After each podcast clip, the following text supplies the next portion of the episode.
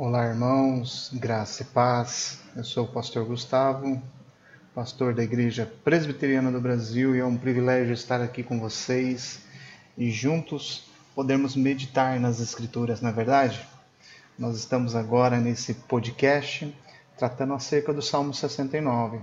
Esse salmo que é tão especial por se tratar de um salmo que narra o sofrimento de Davi, mas que também aponta para o nosso Redentor características do sofrimento que se aplicam à pessoa de Jesus Cristo.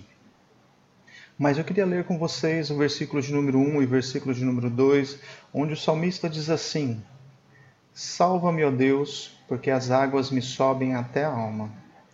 Estou atolado em profundo lamaçal que não me dá pé. Estou nas profundezas das águas e a corrente me submerge veja que o sofrimento apresentado no Salmo 69 aponta em três direções. Primeiro, o sofrimento pessoal do rei Davi. Segundo, o sofrimento que todos os crentes vivenciam. E terceiro, a conduta dos eleitos de Deus em meio ao sofrimento. Eu quero que você pense comigo no aspecto da percepção da realidade e do sofrimento, quando estes nos abatem. A conduta de Davi não é de fazer uma confissão positiva, não é de determinar o que Deus deve fazer. Davi se põe a clamar diante do cenário de calamidade ele se vê em lamaçal profundo, em angústia, como alguém que está nas profundezas das águas. Alguém que está cansado de clamar, com a garganta seca. Alguém que de quem o sono escapa. Cercado de inimigos. Alguém que está vendo a sua vida ser devastada pelas pressões externas. Em meio a este cenário, Davi se põe a confessar diante de Deus as suas transgressões. Deus é aquele diante do qual as nossas transgressões não ficam ocultas. Ao confessar as suas transgressões, Davi então clama ao Senhor que suas transgressões, que os seus pecados pessoais, que as suas falhas não envergonhem os seus irmãos de fé. Você pode observar isso lá no versículo de número 6. Neste cenário, Davi se vê só, como alguém que sofre afrontas por causa da fidelidade e do serviço que ele está fazendo a Deus. O que Davi faz então? Ele ora a Deus, confiando em sua graça. Ele confia em um Deus que, este Deus sim, pode tirá-lo desse lamaçal e dessas águas profundas, que, como ele professa depois no versículo 13 ao versículo de número 15, são mais fortes do que ele. Davi se põe como alguém ah, amargurado, aflito, confiando que Deus responde ao necessitado. E é Ele, o Senhor, quem salva.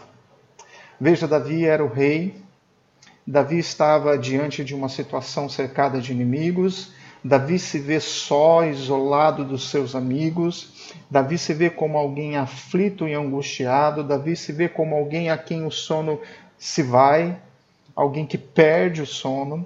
O sofrimento o abate, a angústia aflige o coração dele. A situação de sofrimento aqui é real, ela não é mascarada ela não é disfarçada, mas em meio a esse sofrimento, o consolo, a esperança, o conforto e o refúgio é olhar para o alto, é olhar para o Senhor, é depender de Deus. Bom, irmãos, eu creio que a gente pode pensar aqui acerca do nosso Senhor Jesus e do sofrimento real que antecede a crucificação e que era evidenciado no momento da crucificação. Momentos onde os seus discípulos se vão, ele se vê só ele se vê em angústia e sofrimento, aquele, aquela angústia e sofrimento que ele não merecia, mas que o rei Davi e eu e você merecemos por vivermos afastados de Deus, em rebelião contra Deus, em oposição a Deus, ou por estarmos em um mundo de pecado.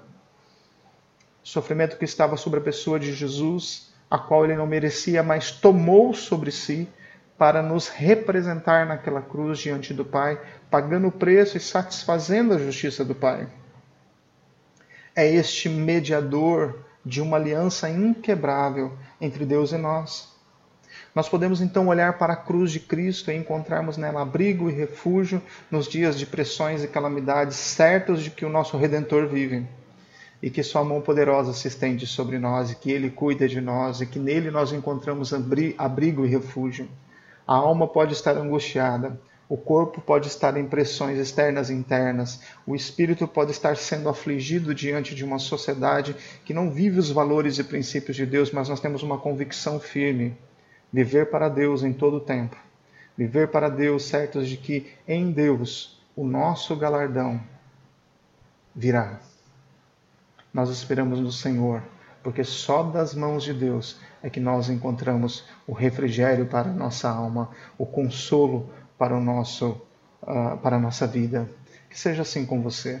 Que esse salmo de número 69 se aplique à sua vida como alguém que pode até estar em profundo lamaçal ou até submerso em profundas águas, mas que tem uma convicção de que somente Deus pode te resgatar e te tirar com mãos poderosas. Deus tem feito isso na nossa história.